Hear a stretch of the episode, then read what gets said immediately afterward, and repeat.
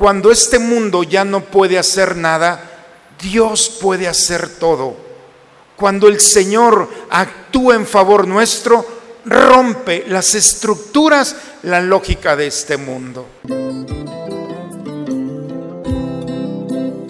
Bienvenidos a la Santa Misa. Buenas tardes. Estamos en la recta final de Cuaresma. Limpiemos y preparemos nuestros corazones. Esforcémonos, ayudados por Dios, que es la luz que nos guía y nos ilumina. Y pidámosle en esta Eucaristía, aleje de nosotros las tinieblas, para contemplar el mundo con ojos luminosos y que esa luz llegue también a nuestro corazón e ilumine nuestros sentimientos y nuestro obrar. Caminar contigo, platicar de cosas, soñar tranquilo. Andar sobre rosas es un sueño hermoso amigos desde que has nacido. En el nombre del Padre, del Hijo, del Espíritu Santo. El Señor que quiere la conversión de nuestro corazón esté con todos ustedes, hermanos. Hermanos, vamos a disponernos al encuentro con el Señor. Reconozcamos con humildad nuestros pecados. Invoquemos juntos la misericordia de Dios sobre nosotros, diciendo, yo confieso ante Dios Todopoderoso, ante ustedes, hermanos, que he pecado mucho de pensamiento, palabra, obra y omisión, por mi culpa, por mi culpa, por mi grande culpa. Por eso ruego a Santa María, siempre Virgen, a los ángeles, a los santos y a ustedes, hermanos, que intercedan por mí ante Dios nuestro Señor. Por favor, inclinen un momento su cabeza. Dios Todopoderoso, tenga misericordia de nosotros, perdone todos nuestros pecados y nos lleve un día a gozar de la vida eterna. Señor, ten piedad de nosotros. Cristo, ten piedad de nosotros. Señor, ten piedad de nosotros. Oremos.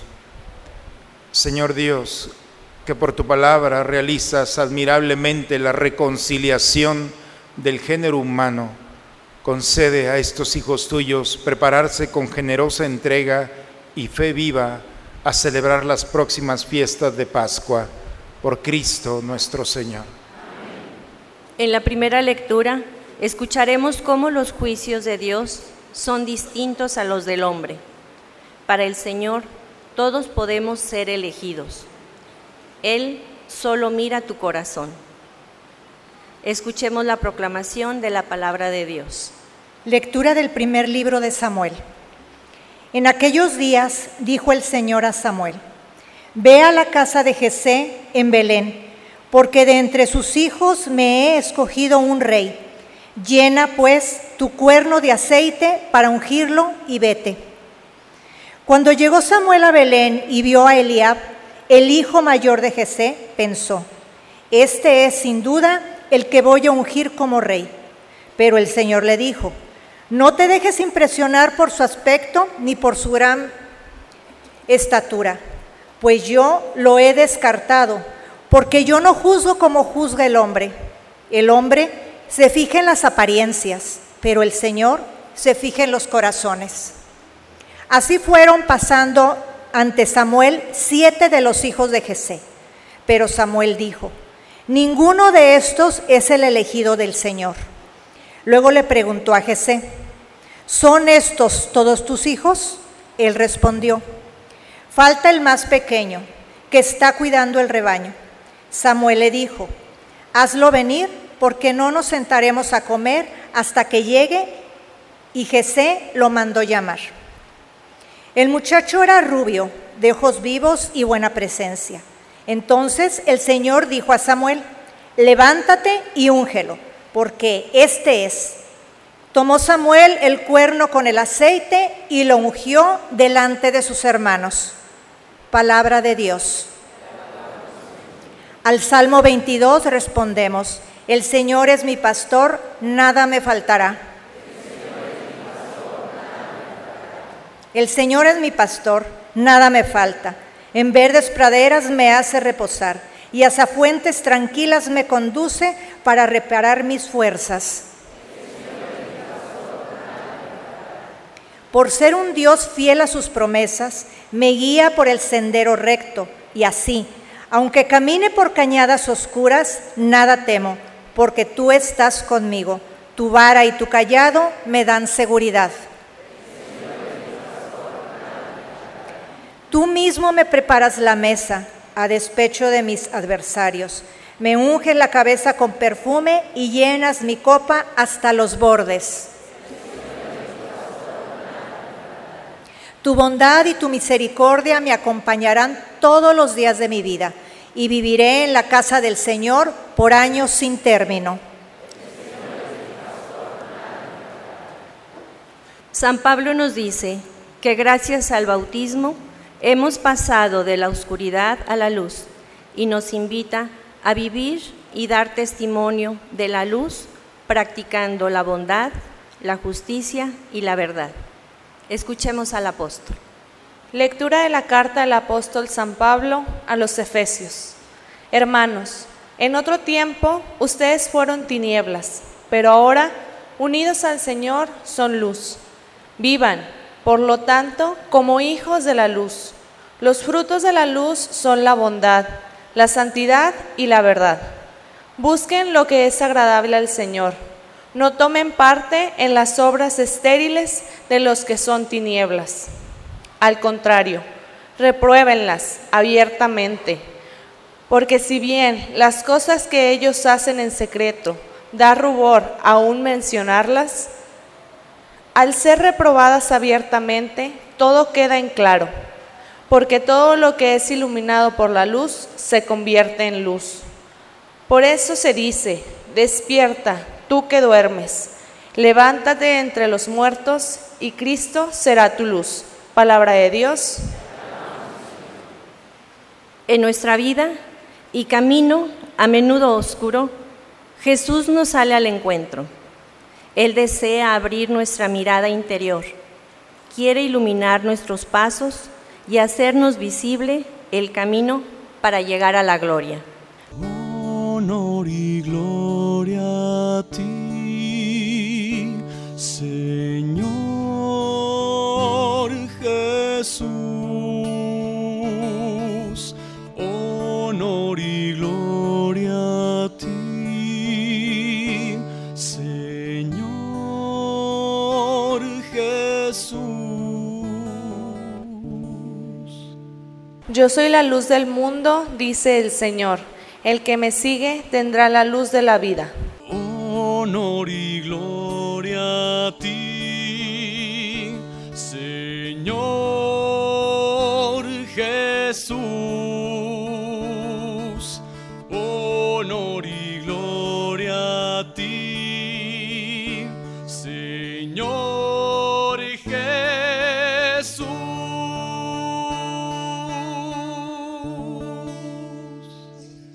El Señor esté con todos ustedes, hermanos. Proclamación del Santo Evangelio según San Juan. En aquel tiempo Jesús vio al pasar a un ciego de nacimiento y sus discípulos le preguntaron, Maestro, ¿quién pecó para que éste naciera ciego, él o sus padres? Jesús respondió, ni él pecó ni tampoco sus padres Nació así para que en él se manifestaran las obras de Dios. Es necesario que yo haga las obras del que me envió mientras es de día, porque luego llegará la noche y ya nadie puede trabajar. Mientras esté en el mundo, yo soy la luz del mundo. Dicho esto, escupió en el suelo, hizo lodo con la saliva, se lo puso en los ojos al ciego y le dijo, ve a lavarte en la piscina de Siloé, que significa enviado. Él fue, se lavó y volvió con vista. Entonces los vecinos y los que lo habían visto antes pidiendo limosna preguntaban, ¿no es este el que se sentaba a pedir limosna? Unos decían, es el mismo, otros, no es él, sino que se le parece, pero él decía, yo soy. Y le preguntaban entonces, ¿cómo se te abrieron los ojos? Él le respondió, el hombre que se llama Jesús hizo lodo, me lo puso en los ojos y me dijo, ve a Siloé y lávate. Entonces fui, me lavé y comencé a ver. Le preguntaron, ¿en dónde está él? Les contestó, no lo sé. Llevaron entonces ante los fariseos el que había sido ciego. Era sábado, el día en que Jesús hizo lodo y le abrió los ojos. También los fariseos le preguntaron cómo había adquirido la vista. Él les contestó, me puso lodo en los ojos, me lavé y veo.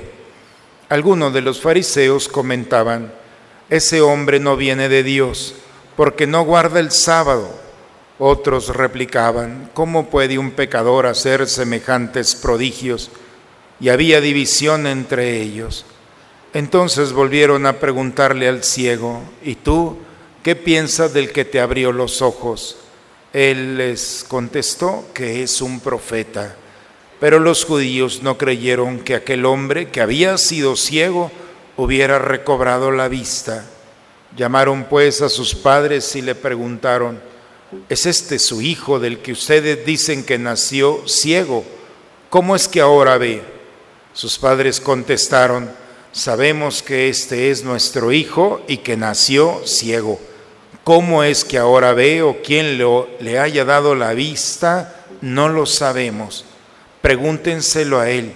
Ya tiene edad suficiente y responderá por sí mismo. Los padres del que había sido ciego dijeron esto por miedo a los judíos, porque estos ya habían convenido en expulsar de la sinagoga a quienes reconociera a Jesús como el Mesías. Por eso sus padres dijeron, ya tiene edad, pregúntenle a él. Llamaron de nuevo el que había sido ciego y le dijeron, da gloria a Dios. Nosotros sabemos que ese hombre es pecador. Contestó él, si es pecador, yo no lo sé. Solo sé que yo era ciego y ahora veo. Le preguntaron otra vez, ¿qué te hizo? ¿Cómo te abrió los ojos? Les contestó, ya se lo dije a ustedes y no me han dado crédito. ¿Para qué quieren oírlo otra vez? ¿Acaso también ustedes quieren hacerse discípulos suyos? Entonces ellos lo llenaron de insultos y le dijeron, discípulo de ese lo serás tú. Nosotros somos discípulos de Moisés. Nosotros sabemos que a Moisés le habló Dios pero ese no sabemos de dónde viene. Replicó aquel hombre, es curioso que ustedes no sepan de dónde viene y, sin embargo, me ha abierto los ojos. Sabemos que Dios no escucha a los pecadores, pero el que lo teme y hace su voluntad, a ese sí lo escucha. Jamás se había oído decir que alguien abriera los ojos a un ciego de nacimiento si éste no viniera de Dios, no tendría ningún poder. Le replicaron, tú eres puro pecado desde que naciste. ¿Cómo pretendes darnos lecciones? Y lo echaron fuera. Supo Jesús que lo habían echado fuera y cuando lo encontró le dijo, ¿crees tú en el Hijo del Hombre? Él contestó, ¿y quién es, Señor, para que yo crea en él? Jesús le dijo, ya lo has visto, el que está hablando contigo, ese es. Él dijo, creo, Señor, y postrándose lo adoró. Entonces le dijo Jesús, yo he venido a este mundo para que se definan los campos, para que los ciegos vean y los que ven queden ciegos. Al oír esto, algunos fariseos que estaban con él le preguntaron, entonces también nosotros estamos ciegos. Jesús les contestó, si estuvieran ciegos no tendrían pecado, pero como dicen que ven, siguen en su pecado. Palabra del Señor. Algunas ideas, hermanos, en este domingo, muy concretas. La primera lectura tomada del libro de Samuel nos narra la historia en el que el profeta Samuel va a ungir al nuevo rey que será David. Dios le dice que vaya a la casa de Jesé y el profeta llega a casa de Jesé. Todo parece normal. Eh, el profeta Samuel le dice a Jesé, trae a todos tus hijos. Y ahí están. Cuando el profeta ve al primero, dice, este es. Su apariencia tiene todas las características de un rey, pero hay algo que Dios le dice, no te dejes impresionar, mucho cuidado, porque el hombre se deja llevar por el aspecto, por la apariencia, pero Dios ve el corazón. Y entonces el profeta Samuel le dice, bueno, trae a todos tus hijos, ve a los hijos, a los siete, y resulta que Dios no le dice nada. Y le pregunta al papá, oye, ¿son todos tus hijos? Y el papá es cuando dice, ah, falta uno. Ni siquiera había sido tomado como parte de los hijos. Falta uno y anda de pastor, el oficio más desagradable. En pocas palabras, el autor sagrado nos está diciendo que David era el hijo no querido, ni por el padre ni por los hermanos. Nadie preguntó por él. Y entonces, cuando lo mandan a hablar, entra y di, las características era un muchacho de una buena presencia, de ojos vivos, es decir, un muchacho sano, pero no sano solamente físicamente, sino del corazón David hubiera podido entrar a este escenario enojado, molesto porque no se le había convocado. Hubiera entrado con un odio hacia su padre porque no lo amaba, con sus hermanos porque el que quiere odiar encuentra razón suficiente. Sin embargo, este muchacho entra a esta escena con un corazón limpio, un amor y respeto a su padre, un cariño a sus hermanos y la tranquilidad para impactar al mismo profeta un muchacho de buena presencia. Y ahí fue donde Samuel entiende cómo un corazón limpio, que no se deja contaminar con las estructuras de este mundo, porque creo que todos los que estamos aquí hubiéramos podido justificar a David si hubiera traído un sentimiento a un pequeño contra su papá. Oye, pobre, no lo convocaron, sin embargo, no se deja contaminar un corazón limpio. Y cuando alguien preserva el corazón limpio, entonces viene un principio de vida cristiano, donde nadie espera nada, hermanos. Dios espera todo. Nadie esperaba nada, ni el propio papá, ni los hermanos de David. No era militar y los militares podían ser reyes. No era de la nobleza y los nobles podían tender no era sacerdote, que también tenían un camino. Nada. Lo único que tenía un corazón limpio. Y eso es suficiente para que Dios, donde nadie espera nada, Dios espera todo y sorprende sacando a un pastor para ponerlo delante de su pueblo, para guiar a su pueblo, para conducirlo, para cumplir la voluntad del Señor. Por eso, hermanos, la primera lectura la cerramos en un principio de vida. Un corazón limpio es un espacio propicio para que Dios pueda actuar y sorprender. Cuando ya no hay nada que hacer, cuando alguien tiene el corazón limpio, entonces Dios puede actuar y sorprendernos. Lo único que pide es la pureza del corazón, sin resentimientos, sin esas condiciones en las cuales sería imposible que Dios actuara. El Evangelio del día de hoy, Jesús ve a un ciego, le preguntan quién pecó, él, su padre. No, no, no pecó nadie. Esto que están viendo es para mostrar el poder de Dios. Toca, toma un poco de saliva, hace barro, se lo pone en los ojos y le dice al ciego, vete a la piscina de Siloé. No le dice, acompáñenlo, no, no, vete a la piscina, tú solo. Imaginemos la escena donde este ciego va conduciéndose hacia la piscina de Siloé. Llega, se purifica, se le abren los ojos. Puede ver. El milagro está allí. Pero para sorpresa, el milagro provoca una gran tristeza en el corazón de este muchacho. Lo primero es los vecinos, dice el texto el día de hoy. Le dicen, tú eres ciego, te conocemos. ¿Por qué ves? Tú no puedes ver. Tú naciste ciego y te tienes que morir ciego. A ver cómo le haces, pero tú eres ciego.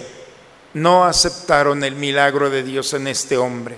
La resistencia de quienes lo conocían, sus vecinos, sus parientes, no aceptaron, no querían y es rechazado por sus propios vecinos. A ver cómo le haces, pero tú sigues siendo ciego. Le habían puesto la etiqueta y tú no puedes cambiar. Es el primer escenario en el que se presenta.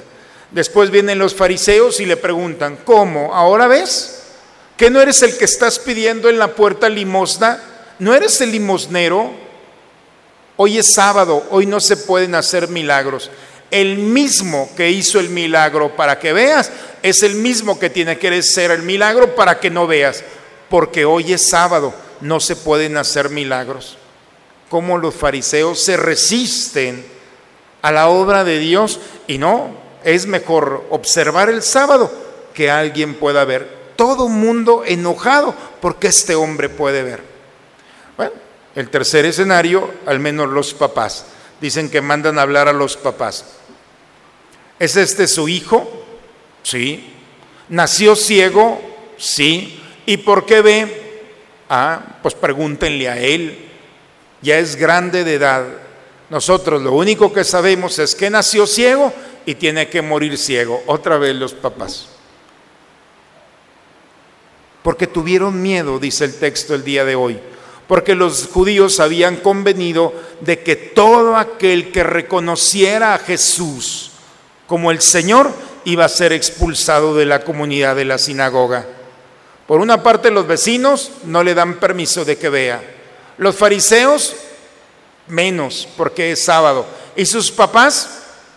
¿Qué va a decir la gente? Ahora ves cuando ya eres ciego. Los papás se habían acostumbrado a verlo ciego. Este hombre está sano, pero está solo.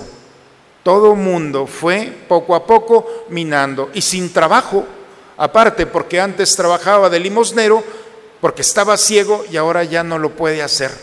Le cambió totalmente la dinámica y ahora se tiene que poner a trabajar. En un mundo en el que Dios le cambia la historia a este mundo, a este ciego, ¿qué es lo que pasa? Se encuentra con Jesús. ¿Te expulsaron?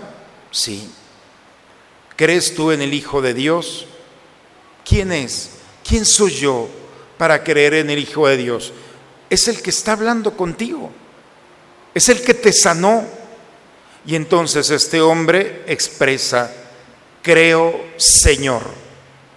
Y en ese creo Señor dice que se postró y en el momento de postrarse recibe la mirada de Dios.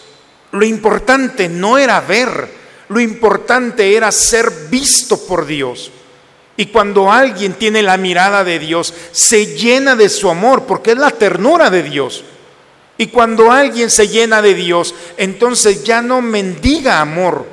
Ya no es necesario si los vecinos, los fariseos o sus propios padres lo quieren. Porque Dios ha mostrado su amor no solamente al sanarlo, sino al salvarlo. Por eso, el principio que está en el Evangelio es muy sencillo. Cuando este mundo ya no puede hacer nada, Dios puede hacer todo. Cuando el Señor actúa en favor nuestro, rompe las estructuras, la lógica de este mundo. Por eso cuando un cristiano tiene estas dos ideas en su corazón, entonces puede caminar con serenidad. ¿Claro? Bien, en el nombre del Padre, del Hijo y del Espíritu Santo. Vamos a ponernos de pie, hermanos, a renovar nuestra fe. ¿Creen ustedes en Dios Padre que ha creado el cielo y la tierra? ¿Creen que Jesucristo ha sido el único Hijo de María, murió, resucitó y está sentado a la derecha del Padre? creen ustedes en el Espíritu Santo, creen que los santos interceden por nosotros y que después de esta vida nos espera la vida eterna. Digamos entonces, esta es nuestra fe. Es la fe de nuestra iglesia que nos alegramos de profesar. En Jesucristo nuestro Señor. Amén. Vamos a tomar asiento, hermanos, a preparar el altar del Señor. Tal como soy, Señor, sin nada que ofrecer más que mi canción. No tengo más que darte, pues todo es tuyo, Señor.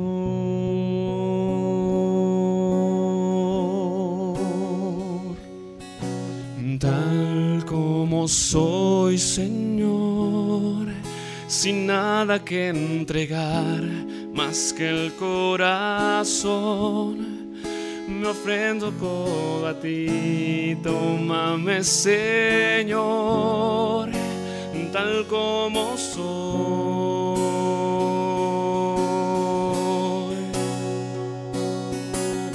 Acéptame como ofrenda de amor, como un sacrificio agradable en tu honor.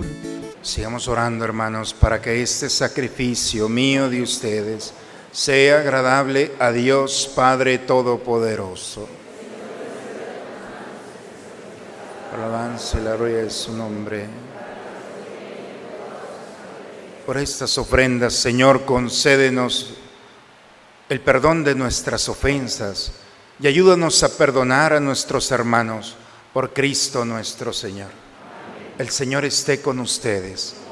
Levantemos el corazón. Demos gracias al Señor nuestro Dios. Es justo, es necesario, Padre, darte gracias siempre y en todo lugar. Dios Todopoderoso y Eterno, por Cristo, Señor nuestro. Porque Él mismo, cuando pidió de beber a la samaritana, ya había infundido en ella el don de la fe. Y si quiso estar sediento de la fe de aquella mujer, fue para encender en ella el fuego del amor divino. Por eso nos unimos a los ángeles y santos para cantar con ellos el himno de tu gloria. Santo es el Señor mi Dios, digno de alabanza, a Él el poder,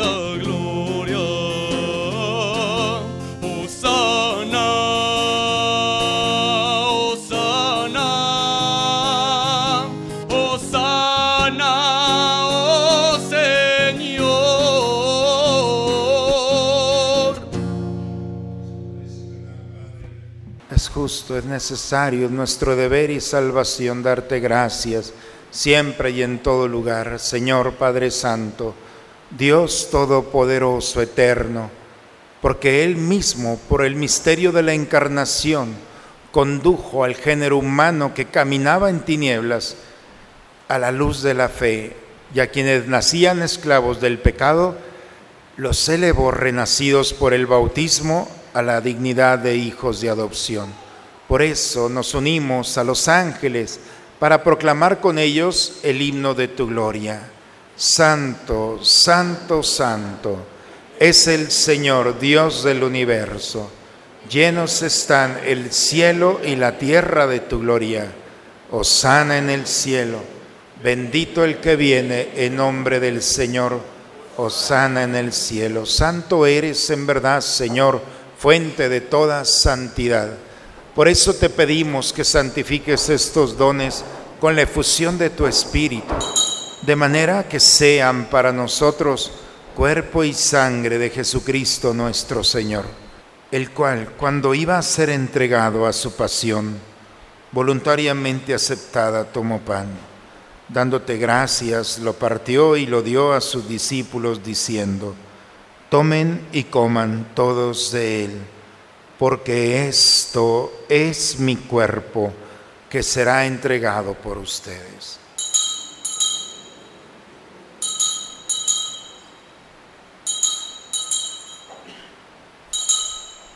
Del mismo modo, acabada la cena, tomó el cáliz, dándote gracias de nuevo.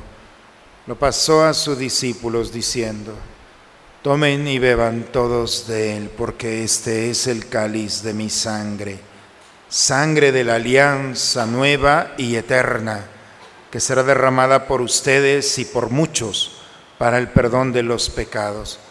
Hagan esto en conmemoración mía.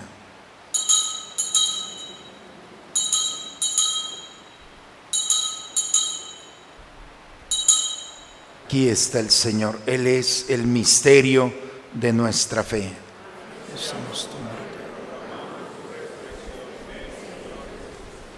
Padre, hoy celebramos el memorial de la muerte y la resurrección de tu Hijo. Te ofrecemos el pan de la vida, el cáliz de la salvación, y te damos gracias porque nos haces dignos de servirte en tu presencia. Te pedimos humildemente que el Espíritu Santo nos congregue en la unidad. Nos unimos al Papa Francisco y a nuestro obispo Raúl. En tus manos encomendamos el alma de todos nuestros seres queridos difuntos. Concédenos, Señor, la gracia que necesitamos para que así con María, la Virgen, Madre de Dios, con San José, su esposo, los apóstoles y cuantos vivieron en tu amistad a través de todos los tiempos, merezcamos por tu Hijo Jesucristo compartir la vida eterna y cantar tus alabanzas por Cristo, con Él y en Él. A ti, Dios Padre Omnipotente, en la unidad del Espíritu Santo, todo honor y toda gloria por los siglos de los siglos. Hermanos, vamos a dirigirnos a nuestro Padre con la oración que Cristo nos enseñó. Padre nuestro, que estás en el cielo, santificado sea tu nombre, venga a nosotros tu reino, hágase tu voluntad en la tierra como en el cielo. Danos hoy nuestro pan de cada día, perdona nuestras ofensas, perdonamos a los que nos ofenden, no nos dejes caer en la tentación y líbranos. Líbranos de todos los males, Señor, concédenos la paz en nuestros días para que, ayudados por tu misericordia, vivamos libres de pecado y protegidos de toda perturbación, mientras estamos esperando la venida gloriosa de nuestro Salvador Jesucristo.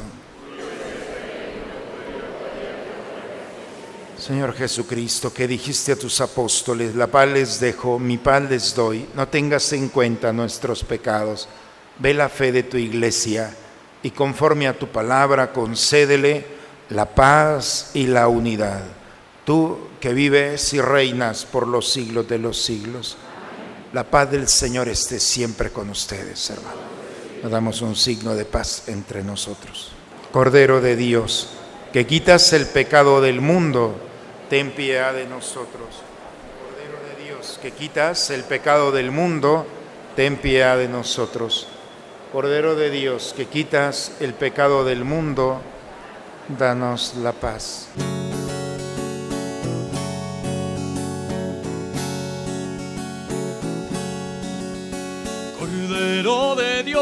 Que quitas el pecado del mundo ten piedad de nosotros, ten piedad de nosotros.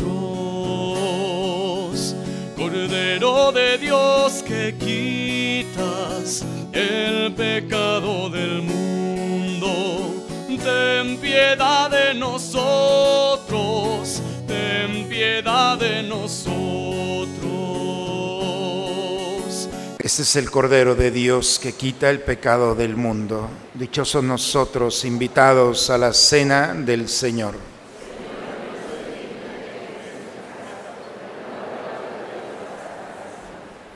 Decimos todos juntos la antífona de la comunión. El Señor me puso lodo sobre los ojos, entonces fui, me lavé, comencé a ver y creí en Dios.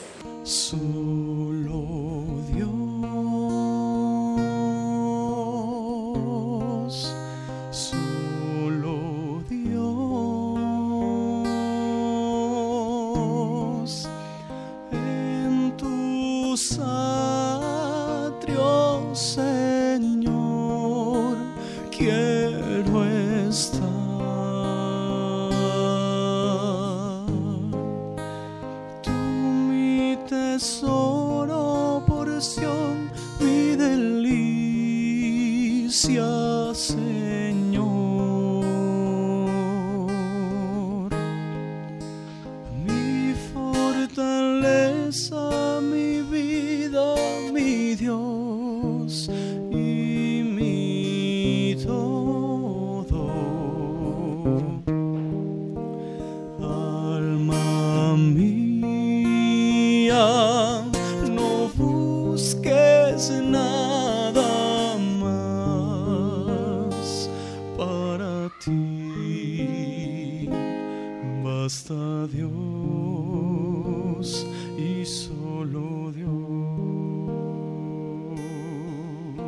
Para todos aquellos que no hayan podido recibir la comunión, nos ponemos de rodillas y decimos la comunión espiritual.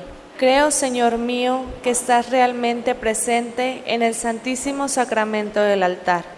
Te amo sobre todas las cosas y deseo ardientemente recibirte dentro de mi alma, pero no puedo hacerlo ahora sacramentalmente. Ven al menos espiritualmente a mi corazón y como si ya te hubiera recibido, me abrazo y me uno todo a ti. Oh Señor, no permitas que me separe de ti. Ahora todos juntos nos ponemos de rodillas y rezamos la oración del abandono. Padre, me pongo en tus manos, haz de mí lo que quieras, sea lo que sea, te doy las gracias. Estoy dispuesto a todo, lo acepto todo, con tal de que tu voluntad se cumpla en mí y en todas tus criaturas. No deseo nada más, Padre, te encomiendo mi alma, te la entrego con todo el amor del que soy capaz, porque te amo y necesito darme, ponerme en tus manos sin medida, con una infinita confianza, porque tú eres mi Padre. Oremos, hermanos, vamos a prepararnos a terminar este momento. Señor, luz que alumbra a todo hombre que viene a este mundo, ilumina nuestros corazones con el resplandor de tu gracia, para que podamos siempre pensar lo que es digno y grato a tus ojos y amarte con sincero corazón.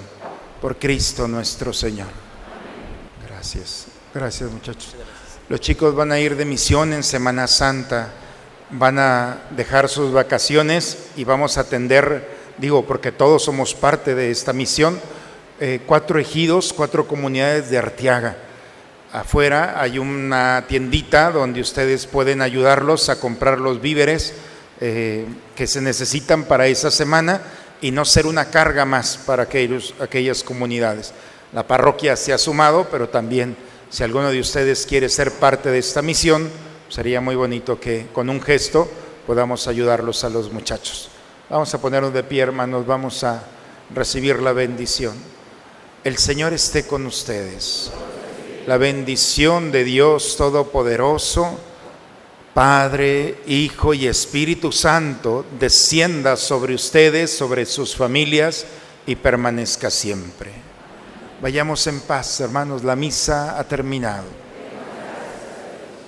Si conocieras cómo te amo, si conocieras cómo te amo, dejarías de vivir sin amor. Si conocieras cómo te amo, si conocieras cómo te amo, dejarías de mendigar cualquier amor. Si conocieras cómo te amo, serías más feliz. Si conocieras cómo te busco, si conocieras cómo te busco, dejarías que te alcanzara mi voz. Si conocieras cómo te busco, si conocieras cómo te busco, que te hablara el corazón.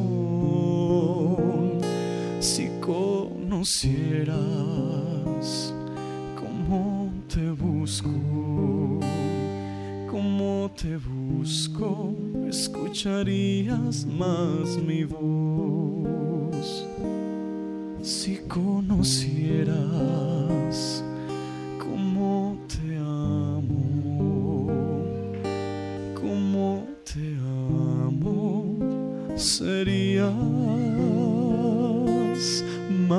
feliz.